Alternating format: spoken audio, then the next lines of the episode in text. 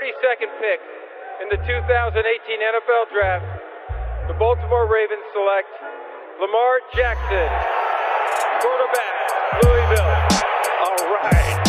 Hey! Creativity. Number two, Derek Jeter. I love me some Steph Curry. Steph Curry is the greatest shooter in the history of basketball. Curry drive, scoop layup. Oh, beauty from Steph Curry. If I play basket, I could play with LeBron without a problem. And if they need help, I'll help them. Moore told us, and now we have an altercation. Alex Ovechkin pounding away on Andrei Svechnikov, who's down. That one right there made you the greatest player of all time.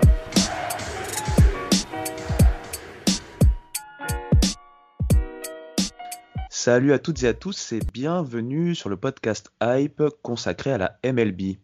Alors, nouvelle semaine de compétition, euh, plein de nouvelles choses à voir et j'accueille bien sûr sans plus tarder euh, nos spécialistes de Strikeout avec tout d'abord Marion Ayo. Salut Marion. Salut Ibrahima, bonjour à tous. Et également Martin Casamata. Salut Martin. Salut Marion, salut Ibrahima, et puis salut à tous et ravi d'être une nouvelle fois parmi vous pour parler baseball. Un plaisir partagé. Bon, on va directement rentrer dans le vif du sujet. Hein. Je vais pas euh, trop euh, parler là pour l'intro cette fois-ci. Juste, je vais vous rappeler hein, rapidement, vous pouvez euh, nous écouter sur Apple Podcast, Spotify et Deezer. De la même façon, abonnez-vous sur nos réseaux sociaux, Instagram, Twitter et Facebook, sur le compte Hype Sports Media. Et allez bien sûr faire un tour sur The Strikeout, leur site, Twitter, les réseaux sociaux bien sûr en général, Instagram également, Facebook également. Et sur tous ces bons mots, c'est parti. Yeah, you know, I try not to think too much about it. Um, like I said, I'm more disappointed that I wasn't able to make pitches there in the second inning. Um, you know, it was trying to battle through, but just Et donc, on va commencer ce podcast euh, bah, par les news, hein, comme, euh, comme à chaque fois. Et on va commencer, non pas parce que je suis fan des Mets, j'aime bien le dire, mais, mais voilà, on va commencer par De Grom. De Grom qui a euh, égalé le record de Nolan Ryan en nombre de strikeouts sur le- les cinq premiers euh, starts d'une saison, avec 59. Qu'est-ce que vous en pensez tout d'abord? Et surtout, on va revenir là-dessus, puisqu'il y a une petite variante avec De Grom, une petite habitude, un syndrome Mets, avec euh, toutes ces défaites, malgré le fait qu'il fasse des performances assez énormes. Vas-y Marion, vas-y. J'allais dire oui, moi ce qui me marque le plus, euh, c'est un peu cette malédiction. Donc j'ai envie de commencer par euh, le hashtag que j'ai vu naître sur Twitter, c'est le hashtag Free de Grom, c'est-à-dire qu'il faut le net, il faut qu'il change d'équipe pour enfin que, que son, son talent incommensurable soit reconnu dans une franchise qui gagne et qui lui offre la victoire, puisque tu l'as dit. Les Yankees pour ne pas les citer, c'est- ça? je n'ai rien dit, mais si tu veux, pourquoi pas. Mais voilà, la particularité, c'est que De Grom, il sort des, stats et des matchs absolument incroyables et que malheureusement, il n'est pas récompensé par, euh, par son équipe. Soit il a une blonde save parce que c'est Rolver euh, qui laisse pourtant les il laisse pourtant le match très tard, hein, en huitième ou en neuvième manche et ça passe pas, ou alors c'est l'attaque qui est défaillante. Donc, euh, je, je, ouais, c'est, je, je ne suis pas fan des Mets, mais je, je, je, franchement, je compatis parce que c'est incroyable ce qui, ce qui arrive à De Grom, quoi, d'être aussi bon et de pas, voilà, de pas avoir le, palmarès qu'il mérite, je pense. Je ne sais pas si on peut parler de palmarès, puisque je pense que même tout seul, il n'aurait pas pu euh, euh, amener les, les, Mets euh, aussi, aussi haut, mais c'est vrai que c'est assez incroyable de se dire que un garçon, un garçon comme ça, il n'est pas plus de, victoires. Par exemple, sa, sa saison de, de Cy Young, sa première, il a 1,70 d'IRA. Euh, en 32 matchs, il lance 217 manches et il a pourtant que 10 victoires. Donc euh, imaginez, c'est assez incroyable. Il a 10 victoires pour 9 défaites. Euh, et il est quand même élu euh, Cy Young. Donc c'est pour vous dire à quel point euh, il, est, impressionnant malgré, tout et que même euh, la majorité des observateurs se rendent compte que, bah, que malgré le fait que bah, les Mets se, se, font un malin plaisir à ruiner les efforts de, Jacob de Grom, euh, il est quand même assez, assez incroyable. Et pareil hein, pour sa deuxième saison de, de Young en back-to-back -back, hein, en, en, 2019, il a 2,43 d'IRA. Il a toujours encore 32 matchs euh, débutés et seulement 11 victoires euh, à son palmarès. Donc c'est-à-dire que deux tiers de ses matchs, euh, il n'a pas de victoire alors qu'il lance quand même 243 diarrhées. Il a 255 strikeouts en 2019. Donc voilà, c'est pour vous dire qu'il est vraiment assez euh, incroyable. Là, il est parti sur les, chapeaux de roue hein, en, 2021. Euh, il en est déjà à deux victoires, donc euh, déjà c'est déjà pas mal, on va dire. Mais il a également déjà deux défaites en, cinq rencontres, alors qu'il a affiché un IRA de 0,51. Donc c'est pour vous dire à quel point il est stratosphérique et que derrière ça ne suit pas. Euh, après, est-ce que est-ce que on peut se dire qu'il y a aussi un petit syndrome psychologique du côté des Mets de se dire que bah, Jacob de Grom il est tellement fort que bah, derrière il faut essayer d'assurer. Euh, je ne sais pas si ça va commencer à, se poser des questions hein, du, côté des Mets, aussi du fait de est-ce qu'on va encore une fois ruiner les efforts de notre race Ça doit forcément jouer dans, dans la tête des, batteurs quoi, quand, quand, ils sont euh, dans la rencontre où Jacob de Grom débute. Ouais, je suis plutôt d'accord avec toi. J'ai l'impression qu'il y a un aspect psychologique assez important. Peut-être une sorte de pression qu'ils ne se mettent pas avec d'autres lanceurs, mais avec leur race qui est, comme tu l'as dit, stratosphérique. On a l'impression que d'un coup les battes se figent, puisqu'il y a quand même des, des, bons, des bons batteurs, euh, euh, du McNeil, euh, bon, du Pete Alonso, même si après sa saison rookie, il est un peu rentré dans le rang la saison suivante, mais ça reste quand même assez fort. On, on, se pose toujours cette question, en fait, qu'est-ce qui se passe dès qu'il y a un start de De Grom? Euh, si je dis pas de bêtises, c'était le 33e start hein, dans lequel il ne permettait qu'un point ou moins sans décrocher la victoire. C'est quand même assez, euh, assez incroyable. Hein. Pour finir là-dessus, qu'est-ce que vous, vous qu'est-ce que vous pensez qui pourrait être la solution pour De Grom à part un départ? Qu'est-ce qui pourrait être ce... je dis à part un départ parce que je suis pas les Ibrahima, tu, n'as pas l'air, d'accord avec ma, avec ma théorie.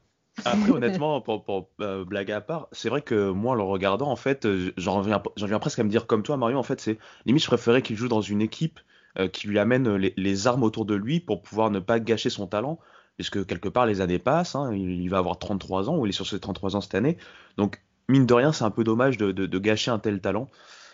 Après, euh, les, les, Mets ont fait un énorme recrutement cet été. Il y a un nouveau, euh, il y a un nouveau directoire qui est, qui est, en place, un nouveau, un nouveau président. Donc les choses vont sûrement changer du, du, côté des Mets. On lui a déjà apporté plus de pièces que par le passé, hein, juste par la présence de, de, Francisco Lindor. Ça va lui aussi, je pense, ça va lui ôter aussi un peu de pression d'avoir une autre star à côté de lui euh, qui va pouvoir aussi prendre la pression, et, etc., prendre la pression sur les batteurs, etc. C'est juste que pour l'instant, Francisco Lindor n'est pas à son niveau euh, habituel. Mais, voilà, je pense que les choses commencent à, entrer dans, l'ordre du côté de, du City Field et que euh, d'ici une saison, euh, les Mets auront enfin de quoi euh, porter De Grom au niveau auquel il est, attendu, c'est-à-dire un lanceur à, à 20 victoires. Ah, c'est tout ce qu'on lui souhaite et c'est tout ce qu'on nous souhaite à nous-mêmes, fans des Mets. Bah, merci tous les deux pour cette première grosse news. La deuxième dont je voulais parler, c'est évidemment ce qu'on a vu de Shohei Otani. Hein il est devenu en fait le premier joueur depuis un certain Babe Ruth, qu'on connaît à peine, hein, à être le lanceur partant d'une rencontre tout en étant le leader en termes de home runs presque 100 ans après. Euh, d'ailleurs, dans ce match, hein, dans ce match en particulier, c'est vrai qu'il encaisse, si je dis pas de bêtises, 4 runs, mais il réussit 9 euh, retraits, et à la batte, il est toujours aussi euh, régulier, puisqu'il finit à 2 sur 3 avec 2 RBI et 3 points marqués. C'était contre les Rangers. Donc tout d'abord, qu'est-ce que vous pensez de cette euh, performance et qu'est-ce que vous pensez un peu de Shohei Otani? Euh, ben moi, je, pense que euh, Shohei Otani, je, à chaque fois que je le vois en, starter, qu'il a annoncé starter, je, croise les doigts derrière, le dos et je me dis, faut pas qu'il se blesse. En fait, je pense que la seule faiblesse pour le moment, en tout cas de, de Otani, c'est ses blessures, sa fragilité physique. Mais autrement, c'est incroyable. Hein. Moi, je faisais partie des personnes un petit peu sceptiques. Je m'étais dit, bon, les Angels, ils nous annoncent qu'ils vont le faire lancer, qu'ils vont le faire battre dans le même match.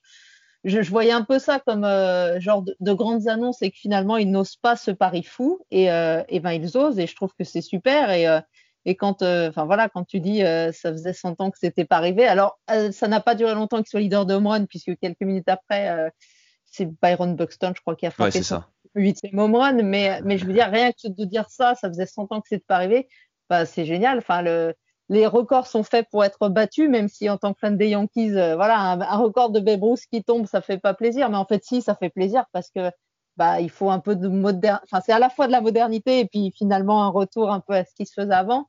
Donc voilà, moi je, je pense que c'est vraiment si son physique tient, ben il peut nous faire quelques années comme ça. Je pense pas qu'il fasse toute sa carrière euh, en étant, euh, en étant lanceur et, batteur. Mais profitons-en et, profitons du, talent et du gamin pendant qu'il pendant peut le faire. C'est, vraiment, euh, voilà, je disais, je ne croyais pas beaucoup et en fait, j'en prends plein les yeux et je suis vraiment admiratif de ce qu'il arrive à faire.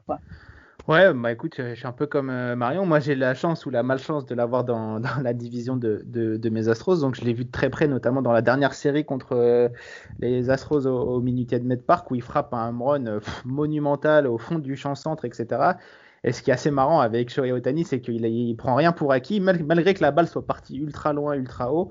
Euh, il a quand même sprinté tout autour de, de des, bases, hein, c'est un peu devenu son, habitude. Il a sprinté euh, à, full vitesse, comme on dit, et euh, ça a fait sourire tous ses, camarades des, Angels, quoi. Mais c'est vrai que il apporte quelque chose, bah, ça fera plaisir à, Sylvain hein, de, hype. Bah, il apporte justement de la hype hein, dans, ce, baseball, le fait que ce soit un, un two-way player. Mais après, je suis du même avis que Marion. Je pense que ça sera pas tenable pour son corps. Euh, même s'il a fait des ajustements euh, euh, cette année, on voit bien qu'au niveau du, pitching, c'est quand même assez com compliqué. Il, amène bien des, retraits sur strike, etc. Mais il n'arrive pas à durer suffisamment longtemps dans les matchs pour, peser définitivement et pour être l'ace que les Angels ont tant besoin. Après, au niveau du batting, je pense que ça sera un batteur d'exception. C'est déjà un batteur d'exception. Donc, euh, j'ose espérer qu'il finisse par devenir euh, enfin un batteur à, temps plein. Ça lui permettra de se concentrer uniquement là-dessus et d'exploser de, des records euh, à la batte. Mais le fait d'être euh, d'être two-way player, je pense que ça doit le, le, retenir dans les deux dans les deux catégories et c'est un peu dommage. Mais je suis comme Marion, je me régale de le voir au moins essayer et c'est déjà ça et ça apporte, comme je disais, de de la hype un peu dans dans la MLB quoi. Mais euh, je pense que ça sera pas tenable pour son corps déjà et euh, par la suite je pense qu'il sera bien meilleur que ce soit euh, dans un seul parti du, du terrain quoi. Je suis, d'accord avec vous deux. C'est vraiment un spectacle à lui tout seul. Hein. Les, gens, euh, les gens bah, payent pour voir des joueurs comme Shohei Otani bah, des deux côtés du terrain. Malheureusement, le physique fait que tôt ou tard, ça risque d'être compliqué. Mais en tout cas, voilà, faut vraiment qu'on puisse profiter de, ce joueur-là. J'ai une dernière news à vous communiquer elle concerne un autre joueur japonais. On a vu hier Yusei Kikuchi, hein, pas passer loin d'un no, no-hitter en fait. Il a juste concédé un coup sûr, c'était un coup sûr de Carlos Correa, je crois que c'était un, double, hein. c'est bien ça? Ouais, c'était un, un, double de, dans la septième manche, il me semble, ouais, de, de, de, Carlos euh, Correa. Mais ouais, comme tu l'as dit, hein, avant ça, il a été en totale domination de cette équipe des, des Astros pour éviter que son équipe des Mariners se fasse sweep justement par cette équipe de, Houston. Mais il a été incroyable de, de, précision malgré un arbitrage plus que limite, on va le dire, pour le pour pour Kikuchi cette fois-ci, euh, puisque la zone était très très réduite hein, pour le, le, japonais, mais il a parvenu à s'adapter et, et à museler cette équipe des, Astros et après bah, il est sorti après avoir cédé euh, le, coup sûr et donc euh, son bullpen a fait le travail, le bullpen des Mariners qui est plutôt euh, très prometteur hein, en, ce début de saison. Donc euh, donc voilà une, masterclass hein, tout simplement du lanceur euh, japonais et assez assez honteux pour les, Astros de se faire no hit comme ça à la maison. Heureusement Carlos Correa a, sauvé a sauvé l'honneur mais très belle performance de, de Kikuchi et il faut il faut le souligner pour une victoire ah, 1-0 une victoire 1-0 au final et c'est pas c'est pas commun de, de, nos jours quoi. J'espère que ça va un petit peu lancer parce que sa, sa carrière MLB même si c'est sa, sa, troisième saison en fait euh, il a pour le moment pas vraiment répondu aux attentes mmh, que les ouais. Mariners euh, plaçaient en lui hein. il a Moi j'y croyais. J'y croyais ouais. beaucoup à son arrivée en, en ouais, 2019. C'était un mhm. prospect mmh. assez hype euh, quand il est arrivé du, du, du Japon, euh, du côté de, de, Seattle. On y croyait beaucoup. Euh, il, a, il a fait une, une saison complète, hein, 32 matchs startés en, en, 2019, mais bon, avec un IRA de 5,46, ça a été assez compliqué. On mettra la saison 2020 de côté pour les raisons qu'on qu connaît, mais voilà, 2021, il n'était pas parti hyper bien. Ce, ce, ce, ce one-hitter, on, on, va dire, le remet dans, dans le droit chemin, et comme disait Marion, on espère que ça va lui lancer sa saison et surtout sa carrière. Tout à fait. Bah, très bien. Merci à vous deux sur euh, ces mots-là. Euh, ça me permet de faire une petite transition, puisque les deux dernières news concernaient euh, deux joueurs euh, japonais. On va en parler dans quelques secondes. C'est parti.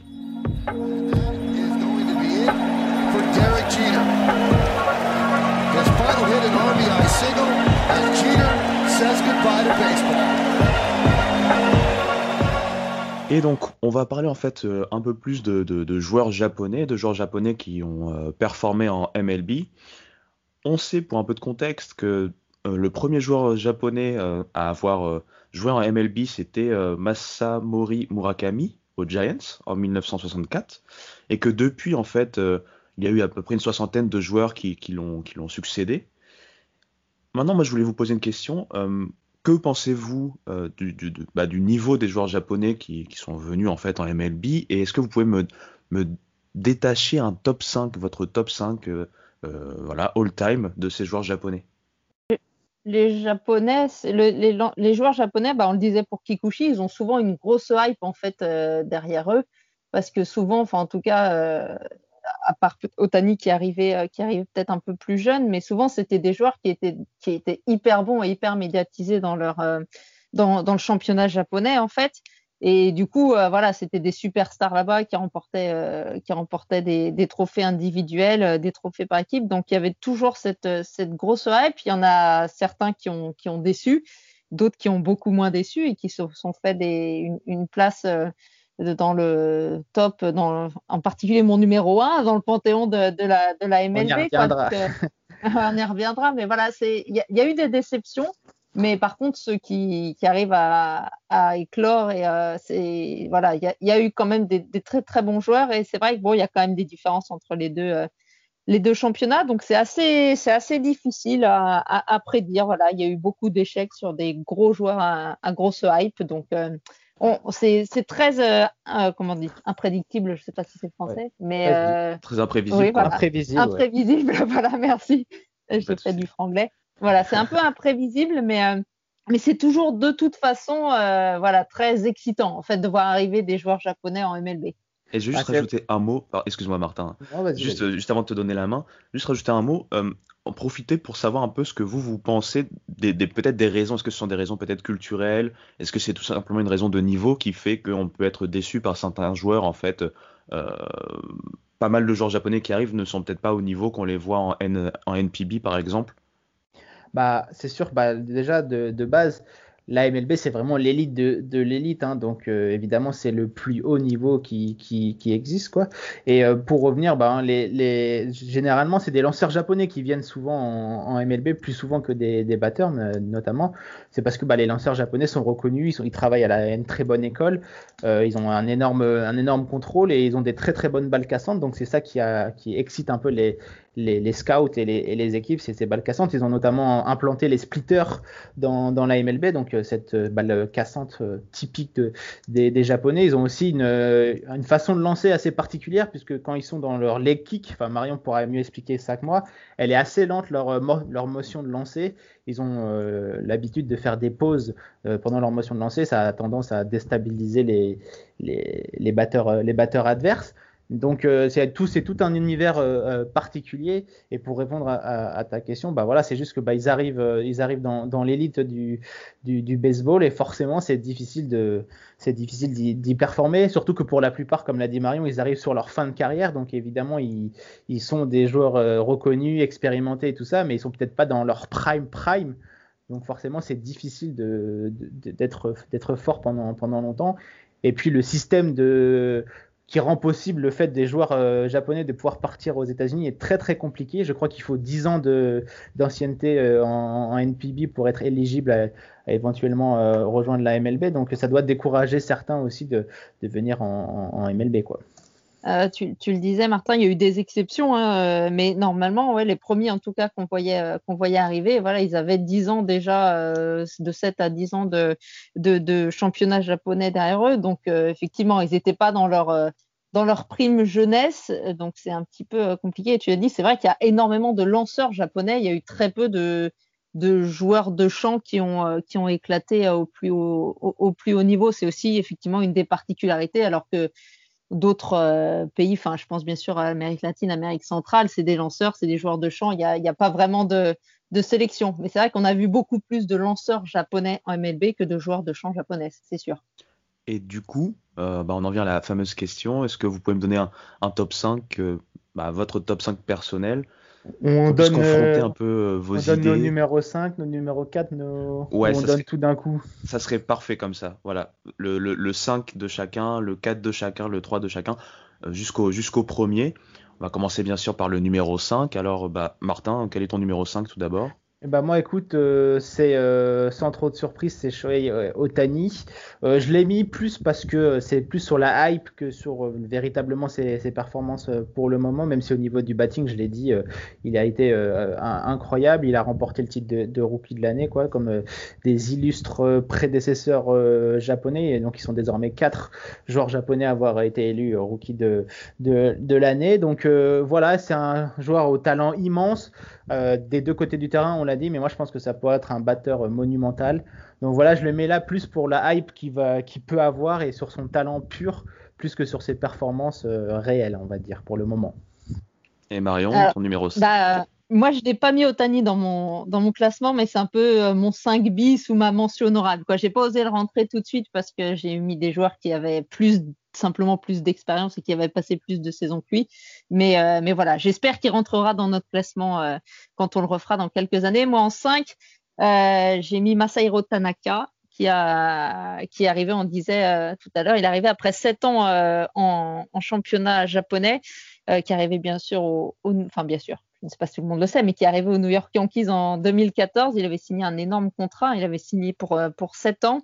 Et Tanaka, il a souvent, euh, enfin au début, euh, ébloui par son talent, et puis assez rapidement, on a su qu'il avait, enfin, il a toujours eu une, blessure, euh, une blessure qui a traîné un petit peu, et au fur et à mesure des saisons, il n'a jamais voulu se faire, enfin, il s'est jamais fait opérer en fait du, du, du coude du bras. Mais euh, voilà, il avait un peu sa santé déclinante sur la dernière saison, mais ça reste un excellent lanceur dans ses dernières années chez, euh, chez les Yankees. Hein. Il termine sa carrière MLB, euh, puisque donc il est reparti au Japon l'hiver dernier avec une ERA de 3,74. Il a fait deux All-Star Games. Et surtout, Tanaka, il a été excellent en post-season, en fait. Sur les post-season des Yankees, il sortait vraiment son, son meilleur jeu. Et, et sur ses sept premiers starts en carrière en, en post-season, il avait une ERA de 1,32 pour cinq victoires et deux défaites. Donc vraiment, les Yankees pouvaient, si, dans la saison régulière, c'était toujours un peu frustrant pour les fans des Yankees, on savait qu'en post-season, il allait répondre présent et euh, bah, un peu comme un signe du destin, malheureusement, son dernier match sous le maillot des Yankees, c'était en post-season l'année dernière et là, euh, bah, il a subi une de ses très rares euh, défaites en fait et voilà, il a fini sa carrière comme ça. C'est un peu dommage parce que ça reste pour moi un très bon lanceur des Yankees sur ces dernières années. Et voilà, et moi j'avais Tanaka évidemment en, mention honorable et 5 euh, bis 6ème euh, quoi. ok, parfait.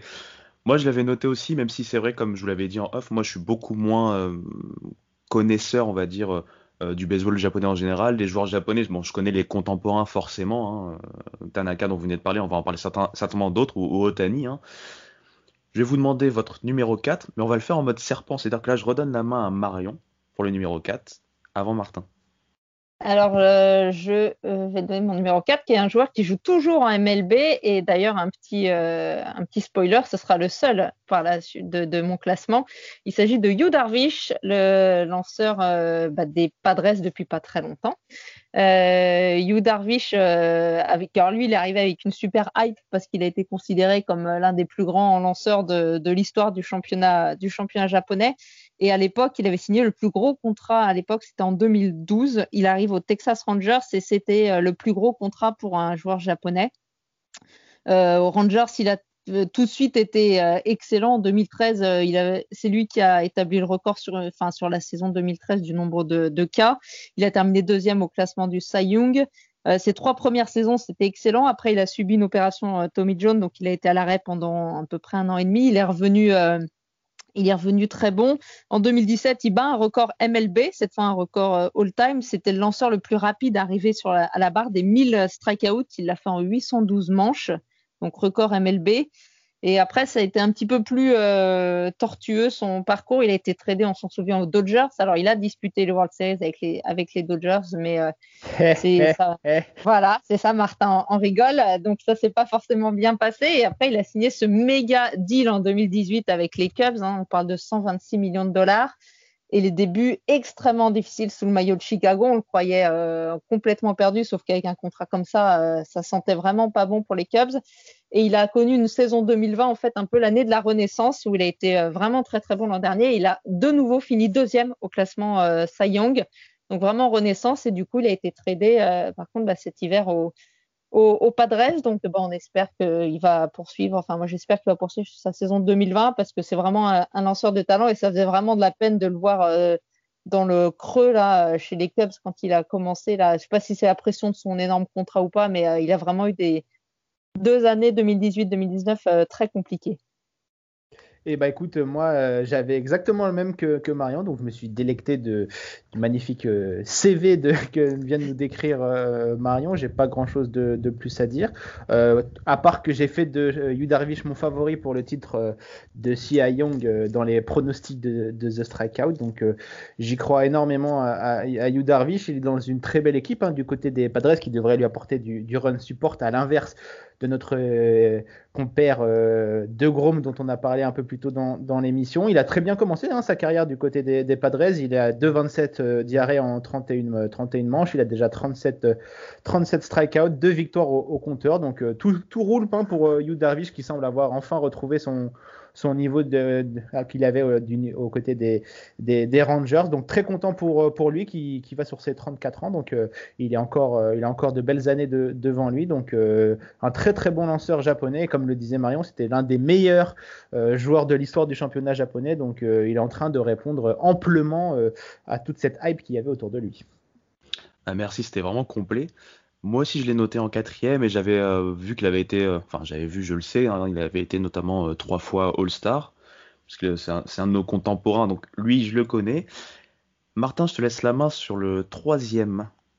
Alors, j'avais, j'ai une petite hésitation entre deux, deux, joueurs qui sont retirés du, du, du, baseball, mais je pense que, allez, je vais aller me, je vais aller donner à notre ami Hideo Nomo le, lanceur euh, japonais qui a évolué en MLB entre 1995 euh, et, 2008, bah, Nomo, c'est simple. Hein, euh, il a gagné le, titre de rookie de l'année, comme Shohei Otani lors de son arrivée chez les Dodgers, il, me semble. Donc, cette saison-là, il fait un 2,54 d'IRA avec 236 strikeouts au compteur, donc qui a le plus gros total de la National League cette année-là. Donc, encore une, histoire de strikeout pour les lanceurs japonais qui, comme je l'ai dit, hein, sont très doués pour les, strikeouts avec leur balle, leur balle cassante et leur motion assez particulière. Euh, il aura quand même euh, signé deux, deux no-hitters également hein, euh, dans, dans, sa carrière, donc un très très gros lanceur de, de, la MLB et il aura récupéré le surnom de la tornade. Donc je vous laisse imaginer l'effet qu'il devait mettre dans ses balles pour récupérer ce petit, ce petit surnom. Et Marion, de ton côté?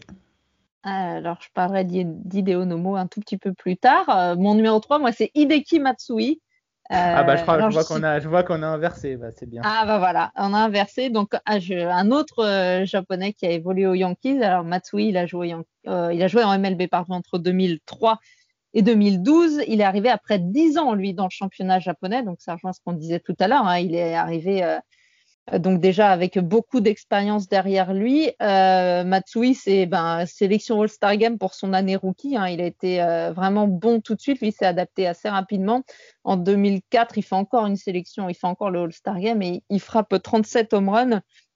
Euh, et son fait d'armes, j'allais dire, euh, c'est 2009, c'est euh, les dernières World Series remportées par les Yankees à ce jour où il est élu, il est désigné MVP de ces World Series contre les Phillies. Il est, il est intouchable. Il évoluait surtout en, en DH. Du coup, il jouait plus trop en, champ extérieur à, à l'époque, mais il termine ses World Series avec une moyenne, un average de 615 et euh, trois mois contre les Phillies. Donc vraiment une domination, il était euh, étincelant et c'est en grande partie grâce à lui que les Yankees décrochent ce titre en, en 2009. Après, il, est, il a joué aux Angels, aux Athletics et aux Rays avant de prendre sa retraite. Donc en, en 2012, un vrai bon euh, batteur japonais, Matsui. Et moi, j'ai un, un, numéro 3 en fait, qui est un peu différent de vous, parce que c'est vrai que je connais moins les, joueurs un peu plus anciens, on va dire. Moi, j'avais Koji Uehara, bon, j'imagine que vous le connaissez bien, qui était plutôt un, lanceur partant en NPB, hein, qui arrivait à, à, l'âge de 33 ans, si je dis pas de bêtises, en, MLB, et qui s'est plutôt révélé en tant que, que relief pitcher, donc euh, ici en MLB. Il a notamment gagné les World Series avec les Red Sox. Il avait été aussi le, euh, le MVP des Championship Series de la même année hein, avec ses Red Sox. On se rappelle notamment que je pense qu'il avait déjà 37 ou 38 ans et il avait quand même réussi euh, bah, des performances assez exceptionnelles avec un IRA de euh, 1,09 et puis un whip de 0,565. Je sais qu'il a été aussi All-Star euh, l'année suivante. Donc voilà, je, je l'avais noté lui en troisième parce que j'avais trouvé euh, sur les contemporains ses, performances assez intéressantes. Bon, le fait qu'il soit arrivé déjà assez âgé, bon, il n'est pas resté très longtemps comme la plupart des joueurs euh, japonais, comme l'avait euh, souligné auparavant. Mais voilà, moi c'est mon petit numéro 3. Et du coup, Marion, on rentre dans les choses sérieuses. Je te laisse la main pour le numéro 2. Alors, numéro 2, il a déjà été cité par Martin tout à l'heure. J'avais mis Hideo Nomo en numéro 2. Euh, Martin était très complet sur lui. Je rajouterais juste euh, une petite chose, c'est qu'en fait, c'est pas le premier japonais qui est arrivé en MLB, mais c'est vraiment le premier joueur qui s'est euh, vraiment révélé. En moi, j'ai noté, j'ai noté Nomo le précurseur. Parce que c'est, pas le, le, premier, mais c'est celui vraiment qui a ouvert la porte euh, aux, Japonais, de donner l'envie aux jeunes Japonais de jouer euh, d'abord au baseball et ensuite de rejoindre la, MLB. Donc ça a vraiment été celui qui a montré la voie que qu'un Japonais pouvait euh, évoluer et réussir en, MLB. Quoi.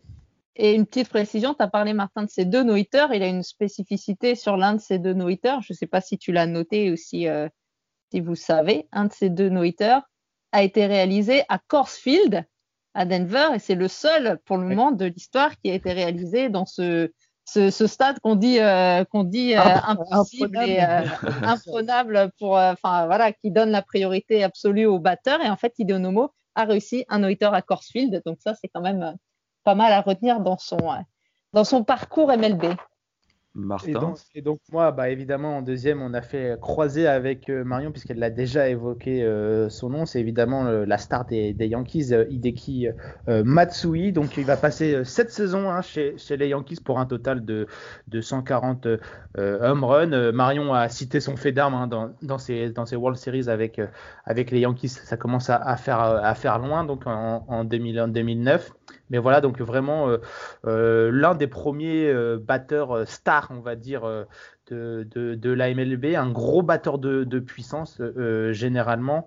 Et il est venu en, juste après notre numéro 1 Marion et moi, j'imagine, mais c'est vraiment l'un des premiers gros gros frappeurs japonais, complètement à l'inverse de celui dont on va citer en premier. Ah, si on n'a pas le même, euh, ça serait un petit peu surprenant. Ça ferait un peu jâche, mais j'imagine. qu'il y aurait eu un problème. Hein.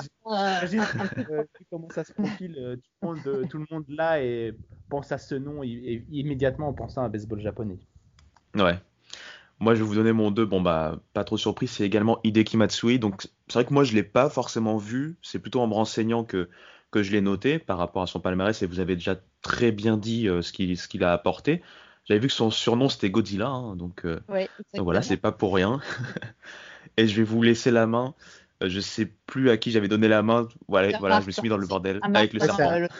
C'est à, moi de, de, commencer. Évidemment, euh, vous l'aurez compris si vous suivez un tout petit peu le, le baseball. Le numéro 1, c'est évidemment Ichiro, Ichiro, Suzuki, mais plus communément appelé tout simplement Ichiro. Que dire de, de, la star, la, la, légende? Euh, on est un peu euh, à court de, de, superlatifs pour, euh, pour, le, pour, ce, pour ce joueur. ça a été justement, on parlait de Matsui, mais c'est lui qui a été le premier joueur de position à faire la transition entre le championnat japonais et, la MLB quand il a rejoint les, les Mariners. C'était déjà hein, une immense star hein, de, du baseball euh, euh, japonais. Il a remporté euh, dès sa première saison en MLB le titre de, rookie de l'année avec, accrochez-vous, 35% hein, au, bâton avec 242 coups sûrs et 56 bases volées. Donc, donc voilà, vraiment une machine, à, une machine à coups sûrs et une grosse menace sur les bases. Ce sera ça quasiment toute, toute, toute sa carrière. C'est surtout et également un énorme défenseur du côté du, du, champ droit avec un canon à la place, à la place du, du bras. Donc il va évoluer en MLB entre 2001 et 2019. Hein. il va passer par euh, les, Mariners, les Yankees et, les Marlins, mais vraiment euh, un super joueur, un excellent joueur et surtout bah, en dehors du terrain, c'est également euh, une, personne exceptionnelle et magnifique et qui a fait énormément pour le baseball japonais et pour reconnaître le baseball japonais. Il a été tellement reconnu et respecté que lors de sa dernière saison, à 42 ans, il, me semble, on, a, on a joué une série du côté du Tokyo Dome pour commencer la saison MLB, justement pour lui rendre honneur avec les, les, Mariners. Il avait, il avait re-signé avec les Mariners juste pour cette série-là du côté de, de, du Japon. Et d'ailleurs, ça fait une petite relation avec l'actualité, puisque à ce moment-là, il y avait Yuzi Kokichi qui, qui lançait pour Seattle et le, jeune, le jeune joueur, quand il a vu sa, star, sa, personne préférée euh, euh, quitter le terrain, il était, en pleurs et Ichiro lui avait donné deux, trois, deux, trois petits mots à, l'oreille pour le, réconforter. Donc, euh, vraiment une légende au, Japon. tous les Japonais le, connaissent. On peut dire que c'est un peu leur Zidane à eux, quoi. Je, rajouterais, Martin, tu as parlé de, sa première année où il est rookie de l'année, mais il faut, faut pas oublier dire qu'il est MVP aussi cette année-là qui est assez exceptionnel. Je t'en laissais un petit peu. Ah, c'est gentil, merci. C'est vrai qu'il fait le doublé, c'est assez rare pour le souligner. C'est très rare. Il est désigné MVP. Tu as parlé de sa moyenne et il a aussi 56 bases volées sur cette euh, année 2001. Euh, il a 242 hits. Et c'est simple, euh, Ichiro, sur ses 10 premières saisons MLB, il a 10 sélections au Star Game et 10 Gold Gloves. Donc je pense qu'on peut difficilement faire mieux ben, à part à part porter un titre, hein, ce qu'il n'a pas fait puisqu'il joue euh, chez les Mariners, donc c'est assez logique. Mais voilà, une machine à hit, une machine à, enfin des, jambes de feu. Et euh, en 2016, il devient le 30e joueur de l'histoire. Donc on parle d'un sport qui est quand même euh, qui a 150 ans, un 30e joueur de l'histoire simplement à rentrer dans le fameux club des 3000 hits en MLB, sachant qu'il en avait déjà un paquet. je n'ai pas noté le le nombre en, championnat japonais, mais voilà, c'est pour vous dire que c'est voilà, c'est Ichiro. Et tu parlais de, du Zidane français. Euh, vous pouvez retrouver cette expression euh, en 2019 sur Strikeout. On avait fait une semaine spéciale Japon euh, avec plusieurs articles, dont un article sur le championnat japonais. Et en fait, c'est parce qu'on avait eu la chance de d'interviewer lors des London Series en 2019 un journaliste japonais, donc qui nous avait parlé d'Ichiro et c'est lui qui disait que c'était le, le Zidane l'équivalent de Zidane. Et on avait aussi interviewé à cette occasion l'interprète, le, traducteur de, Tanaka, de Masahiro Tanaka, puisque c'était les Yankees qui jouent à Londres. Donc je vous invite à, vous pouvez vous replonger dans les archives de The Strikeout. Donc c'est les archives de août 2019 avec euh, un article super complet sur le championnat japonais et, ses stars notamment. Bah, franchement, merci tous les deux. C'était vraiment euh, complet et euh, rien que ce que vous avez dit, ça m'a replongé dans ce que moi j'ai vu de, de, Ichiro Suzuki. Euh, comme, comme tu l'as dit Marion, enfin de toute façon comme vous l'avez dit tous les deux, peut-être le seul truc qui lui a manqué c'est plus un, un, un, palmarès collectif hein, par exemple, ah, bah, un, titre. forcément, mais chez, chez, les Yankees des années 2010 quoi, forcément euh, c'est plus difficile de, des, titres que si tu joues dans d'autres franchises, mais justement ça, rend encore plus beau ses performances, ça en fait un, comme, comme pour les Cubs un lovable loser quoi. Au final, c'est un mec qui donne tout sur le terrain, qui malheureusement ça ça paye pas derrière, mais c'est quand même un mec qui va se battre jusqu'au bout et qui va tout donner pour sa franchise et pour ce sport, et c'est ce qui le rend encore, euh, on va dire, plus attachant et encore euh, plus magnifique quoi. C'est vrai, c'est vrai. Et euh, voilà, bah en tout cas merci beaucoup pour ce, ce petit top 5 j'ai trouvé vraiment très intéressant et le fait qu'on décompose, vous voyez, bah, position par position du cinquième au premier, c'était très intéressant. Et on va faire une transition, sans vraiment de transition, puisqu'on va parler un peu minor leagues. Alors, euh, on sait que la minor league reprend ses droits euh, la semaine prochaine, avec notamment les AAA qui vont, qui vont reprendre. On a vu qu'il y a eu pas mal de, changements, il y a eu des réalignements, il y a des nouvelles équipes, il y a des équipes qui, qui, ne, qui ne sont plus forcément affiliées. Euh, si on veut suivre un peu la, saison, c'est peut-être encore un peu, on va dire, entre guillemets, nuageux. On sait qu'il y a des ligues également qui vont euh, profiter pour tester des nouvelles règles. Euh, en, quelques mots, qu'est-ce que vous pensez un peu de, cette saison à venir pour, les minor leagues? Bah, déjà, il faut souligner que les minor leagues, euh, ça va être les premiers matchs, donc mardi. Ça fait depuis septembre 2019 qu'il n'y a pas eu de championnat de minor leagues, puisqu'on rappelle que la saison 2020 avait été totalement, totalement annulée. Euh, à cause du Covid, bien évidemment. Autant la MLB avait repris euh, fin juillet, si mon souvenir est bon. Euh, la saison de, de, Minor League avait été, avait été purement et simplement annulée, donc ce qui avait beaucoup. Bah, ce qui a perturbé forcément l'évolution des, des, prospects, enfin les joueurs draftés, ça avait eu beaucoup de conséquences sur, bah, sur les jeunes, quoi, de ne pas jouer pendant une saison. Donc il faut, on va guetter avec attention et surtout avec plaisir ce retour des minor leagues parce que c'est hyper important pour les, pour les jeunes joueurs. Hein. On a plein de prospects qu'on attend, euh, certains peut-être dès cette année, mais il va falloir qu'ils fassent leur, euh, leurs armes en, en minor league. Donc vraiment, euh, c'est super qu'ils puissent reprendre. Après, il y a beaucoup de difficultés. Tu l'as dit, il y a des équipes qui ont été supprimées, hein, puisqu'on sait que la MLB a, a, fait aussi un petit coup de balai pour supprimer euh, plus, un nombre important d'équipes. Le fait qu'il y ait une, saison quarantaine à peu près. Euh. Ouais, c'est ça. Après, le, la, les minor league, les, le fonctionnement des clubs au niveau de de l'argent, de la rentrée d'argent. Ils ont, ils ont peu de contrats de télé en fait et le, le, leur revenu c'est les billetteries parce que c'est, on rappelle que souvent c'est dans des petites villes euh, donc le, les, voilà, le budget, c'est on peut payer des joueurs parce qu'on a des supporters dans les dans les stades. Donc euh, là, il n'y aura pas forcément encore beaucoup de, de supporters, mais c'est à dire qu'en 2020, il n'y a eu aucun aucun revenu. Euh, des sponsors sont des sponsors locaux de ces villes, mais comment les sponsors vont financer les équipes, puisque je pense que beaucoup ont eu des problèmes aussi avec le, avec le Covid. Donc il y a quand même pas mal d'incertitudes autour de, des minor leagues. Donc j'espère vraiment qu'elles vont pouvoir se, se, relever. Et euh, par contre, si vous voulez vous marrer un petit peu, après je te laisse la parole Martin, si vous voulez vous marrer un petit peu, je vous conseille d'aller donc sur la page de, donc c'est MILB, le .com, et de regarder les noms des équipes de minor league, parce qu'alors là, c'est absolument génial, parce que autant euh, les noms des, des, équipes de MLB, des fois, on sait pas trop pourquoi ils s'appellent comme ça, tout ça, mais ça reste des, des noms un petit peu classiques, j'allais dire. Mais euh, si vous voulez, par exemple, on a les Rocket City Trash Panda, par exemple, hein, qui voilà, c'est pas mal. On a les Cannonballers de Canapolis, j'en ai noté quelques-uns. On a les, les Mighty Muscles, c'est-à-dire les, les moules, euh, les moules, euh, comment dire, Mighty, puissantes. Euh, ouais, puissantes, voilà, de Fort Myers. Enfin voilà, des noms totalement improbables avec des logos, mais totalement improbables. Donc si vous avez envie de rigoler un petit peu, allez voir les équipes de minor league, ça vaut, ça vaut le détour.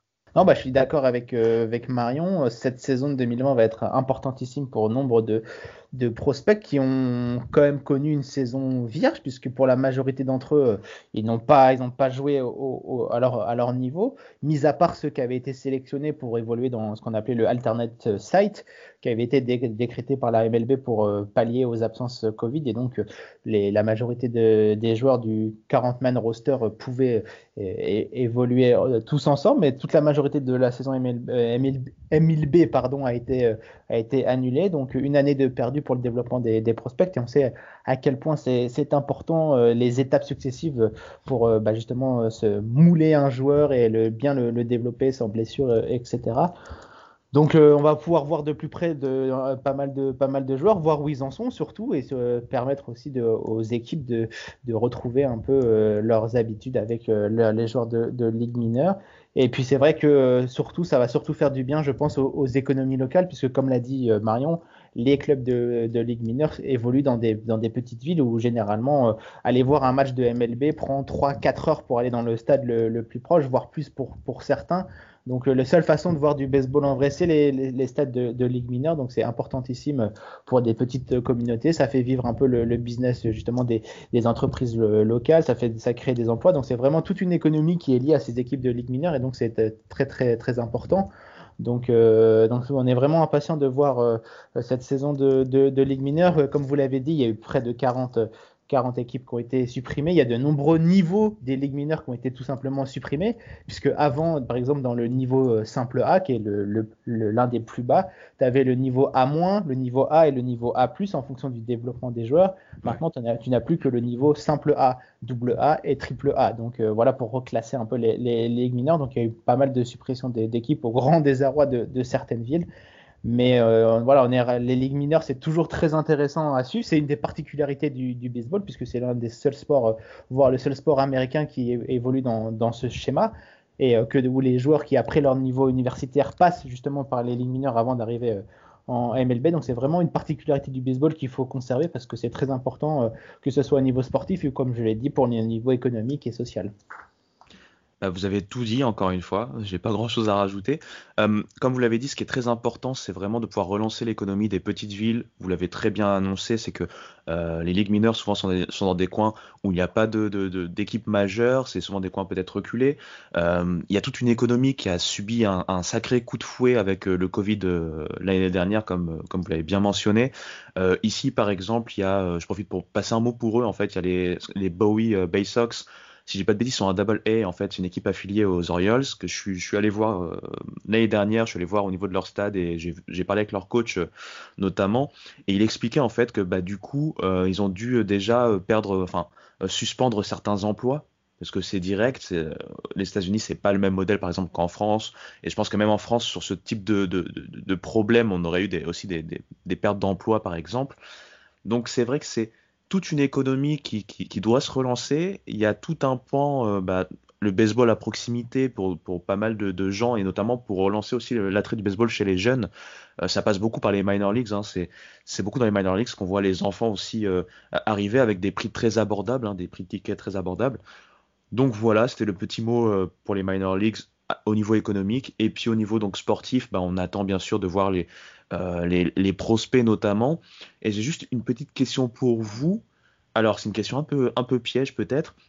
Il y a deux équipes en fait qui ont servi un peu de modèle pour pas mal d'autres franchises euh, sur deux types de postes particuliers. Donc il y en a une c'est pour les pitchers et l'autre c'est plutôt pour les frappeurs. Est-ce que vous savez ça serait euh, bah, de quelles équipes je parle en fait? Ah, c'est vraiment piège. Hein. Je suis désolé, je viens d'y penser en fait. Les équipes, je sais pas, mais je sais que dans les dans les ligues mineures, il y a, ils vont reculer le, monticule pour dans, dans, les dans les stades pour pour tester cela. Donc je sais pas si ça répond à, ta question, mais. Euh, Alors c'est bah tu l'as tu très bien noté, ouais. Je sais pas les, enfin on sait que les comment les, les pitchers ces dernières années, on parlait souvent de l'école de, des Indians qui avait toujours une super, euh, une super rotation, qui ont amené beaucoup de pitchers et qui ont remporté beaucoup de, enfin ces dernières années qui ont remporté quand même pas mal de Cy Young hein, entre Clubber, euh, Bieber l'année dernière. Euh, donc euh, moi je pense aux, Indians pour les lanceurs. Par contre les batteurs, après il y a des équipes qui sont qui ont toujours plein de prospects, mais ça c'est aussi l'histoire des petits marchés. Les Rays sont toujours très bien placés dans les top prospects. parce que c'est leur, leur fonctionnement à eux, c'est de, de trader un maximum de joueurs déjà bien, comment, euh, bien reconnu pour récupérer des jeunes. Donc, euh, c'est ça. Bah, en fait, tu as, tu as donné les deux bonnes réponses, Marion. Ah. c'est bien les Indians pour les pitchers. Voilà, bon, c'était vraiment piège parce que je suis tombé dessus au moment où on parle, en fait, en même temps que je prenais mes notes. Je, viens de tomber dessus. Donc, euh, les Indians, bon, ça fait sens, comme tu l'as dit, hein, avec Clubber, Bieber. On a vu d'autres d'autres très bons lanceurs, hein, Zach Plesac notamment. Et donc, pour, pour les frappeurs, moi, j'avais noté, en fait, c'est les Rays on pourrait dire, bah, ça, nous paraît un peu euh, euh, paradoxal parce qu'on sait que les Rays, souvent, on les a vus un peu, euh, comment dirais-je, galérer un tout petit peu au niveau offensif. Mais pour autant, en fait, ils sont reconnus dans leur modèle de développement des, frappeurs ces dernières années. Et donc, ce sont les deux, deux écoles, entre guillemets, modèles des franchises MLB en ce moment. Et juste, Ibrahima, si tu me permets une petite euh, précision, j'ai dit qu'il y a des niveaux de, de ligue mineure qui avaient été supprimés, mais pas dans tous les clubs. Par exemple, euh, j'ai ceux des Astros sous les yeux, il y a le niveau A+, qui est encore là, donc euh, ça dépend évidemment des, des équipes. Quoi. Ouais, c'est low A, low A and AA. Enfin, voilà, pardon, c'est ça. Voilà, c'est ça. Il peut être modifié, mais. Effectivement. juste, petite, juste petite précision pour être totalement complet. Bah, tu fais bien, je te remercie. Et du coup, comme vous l'avez dit tous les deux, hein, il y a donc le site euh, MILB hein, qui vous permet de suivre euh, les, les minors. Et euh, par exemple, ça peut être très intéressant de suivre les équipes affiliées à sa franchise de cœur en MLB. Hein. Voilà, voilà. Ah bah, y a, on parlait des Rays, Wander Franco qui sera à suivre. Je crois qu'il commence, j'ai vu passer l'info en triple A cette saison, ce qui pourrait laisser supposer qu'il va arriver dans pas très longtemps en MLB. des top prospects qu'on attend, je crois que c'est le seul qui débute sa saison en triple A, il me semble. Hein. Donc ah, euh, à suivre. C'est ça. Sachant, et vu sachant que Luis Patino a déjà commencé. En oui, oui, bien sûr, oui. Patino a déjà, déjà commencé. Mais ceux qui sont encore en minor league, je crois que c'est le seul qui est en triple A. Il faut, il faut voir Mackenzie Gore, je ne sais pas à quel niveau. Ça, c'est vrai. les Padres, euh, Gore et Abrams, on ne sait pas encore, ils n'ont pas annoncé. Ils n'ont pas annoncé, en fait, c'est ça, mm, mm. exactement. Mais, mais on peut suivre, tu l'as dit sur MLB, j'ai vu qu'il y avait un, comme un League Pass en fait, comme qui existe pour la MLB. le, tarif n'est pas le même, hein, le tarif est beaucoup moins cher. Mais s'il y en a qui sont euh, voilà qui sont fans des, euh, des jeunes, enfin des, des prospects, euh, il y, a, y, a, le même système qui existe en MLB pour la MILB. Exactement. Vous êtes parfait, vous êtes vraiment parfait. Et on va finir sur les miners maintenant. On va passer à une news un peu plus cocasse, on va dire, pour finir ce podcast. Si je vous dis Anthony Rizzo, vous allez me répondre Ouais, ou Freddy Freeman. Voilà, c'est ce que, j'attendais. Parfait. Freddy Freeman. Donc, on a vu euh, cette semaine euh, euh, bah, Anthony Rizzo lancer face à Freddy Freeman. Lefty versus lefty, and here's why David Ross made the move to match up against Freddie Freeman.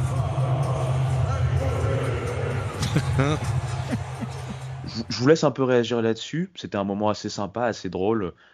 je vous laisse mettre un peu de contexte et puis réagir là-dessus c'est les moments un peu cocasses euh, du, baseball où quand un match est euh, définitivement hors d'atteinte pour une équipe, euh, elle décide de pas fatiguer ou de risquer la blessure de ses lanceurs et décide d'envoyer généralement un joueur de champ terminer la rencontre sur le monticule. C'est ce qui s'est passé donc entre les Cubs et, et les Braves. Et donc c'est Anthony Rizzo qui a eu le plaisir et la distinction de monter sur le monticule. C'est toujours des moments marrants puisque évidemment euh, c'est pas les mêmes balles que, que d'habitude. Ça reste quand même euh, les meilleures, des meilleures balles qu'on pourrait voir le, dimanche chez nous, mais euh, c'est quand même assez, assez, marrant et ça, ça, perturbe souvent les, les, lanceurs habitués à avoir des, des balles à au moins 90 miles hour. Donc ça, ça, change vraiment, vraiment la, la, donne. Et donc, ce qui a été particulier, c'est que bah, Freddy Freeman était au milieu d'un match monstrueux au, au, bâton et son seul strikeout et son seul euh, retrait de, ce match-là, pardonnez-moi, c'est sur un strikeout lancé donc par Anthony euh, Rizzo. Et donc c'est vraiment assez, marrant. Les deux étaient, morts de rire puisqu'ils se, ils se connaissent bien. Et puis surtout, ça faisait suite également à, à une autre petite, petit moment marrant où euh, les deux joueurs ont, fait une souricière dans le jeu où je crois que c'est Freddy Freeman qui était bloqué dans, dans, sur les sentiers c'est Anthony Rizzo qui vient de sa première balle jusqu'en troisième pour bloquer le, passage et ainsi euh, taguer euh, le pauvre coureur Freddy Freeman. Donc voilà, c'est des moments assez, marrants qui détendent l'atmosphère et qui montrent que bah, le baseball, comme le dit l'adage, c'est un sport d'enfants joué par des, adultes. Ah ouais, c'est de ce, tu parles de cette souricière. Euh, allez voir l'image, elle est vraiment sympa parce que donc ils sont amis, Rizzo et Freeman, ils se connaissent bien. Et en fait, Rizzo, quand il court après Freeman, il, crie, il crie Frederick. Il l'appelle Frederick, alors tout le monde l'appelle Freddy. Et en fait, il l'appelle un peu pour le, pour le perturber et pour le faire rire. Et du coup, effectivement, Freeman se fait, se faire tirer. Et c'était un, c'était un super moment. Et, euh, et sur le cas là, de, de Freeman contre Rizzo, euh, j'ai vu la stat, hein, c'est que la troisième, c'est la troisième fois depuis les années 60 que c'est un, un, deux joueurs All-Star qui se retrouvent face à face, mais c'est deux joueurs de champ en fait, puisque Rizzo n'est pas lanceur donc c'est la troisième fois qu'un All-Star joueur de chant fait un strikeout contre un All-Star euh, joueur de chant, euh, de chant également. Et Martin, tu parlais que oui, c'est pas les mêmes balles auxquelles on, a l'habitude. Hein. Les balles de Rizzo, là, c'était entre 61 et 74 miles par heure qu'il a lancé à, à, Freeman. Mais comme quoi, ça suffit pour euh, sortir quand même le MVP, NL MVP en titre. Donc c'est vrai que c'était une des super images de ces derniers jours en MLB. Exactement. C'était assez sympa et donc, euh, comme tu l'as dit Marion, je pense que euh, vous pouvez aller le voir. Euh, c'est toujours assez sympa comme image à aller regarder. C'était très drôle. Et bah, sur ces derniers mots, je vais tout simplement vous dire merci beaucoup tous les deux. C'était vraiment sympa. Surtout, j'ai appris pas mal de choses au niveau joueurs nippon, joueurs japonais, que ce soit en off, avant l'émission ou même pendant l'émission. Donc, merci à vous deux. Et sur ces mots, bah, je vais euh, clôturer le podcast en remerciant les auditeurs, bien sûr. Vous pouvez retrouver ce podcast sur Apple Podcasts, Deezer et Spotify. N'hésitez pas à réagir, hein, on répond aux commentaires. Vous pouvez aussi euh, réagir sur les réseaux sociaux, Hype Sports Media sur Twitter, Instagram et Facebook. Il y aura toujours quelqu'un pour vous répondre. Et bien sûr, n'oubliez pas d'aller sur euh, The Strikeout, que ce soit le site, ils ont également leur podcast et il y a également les réseaux sociaux The Strikeout où vous pouvez donc communiquer avec eux également. Je parle beaucoup de communication, j'ai pas mal communiqué, on a bien parlé. Sur ce, je vous dis tout simplement à la semaine prochaine. Ciao.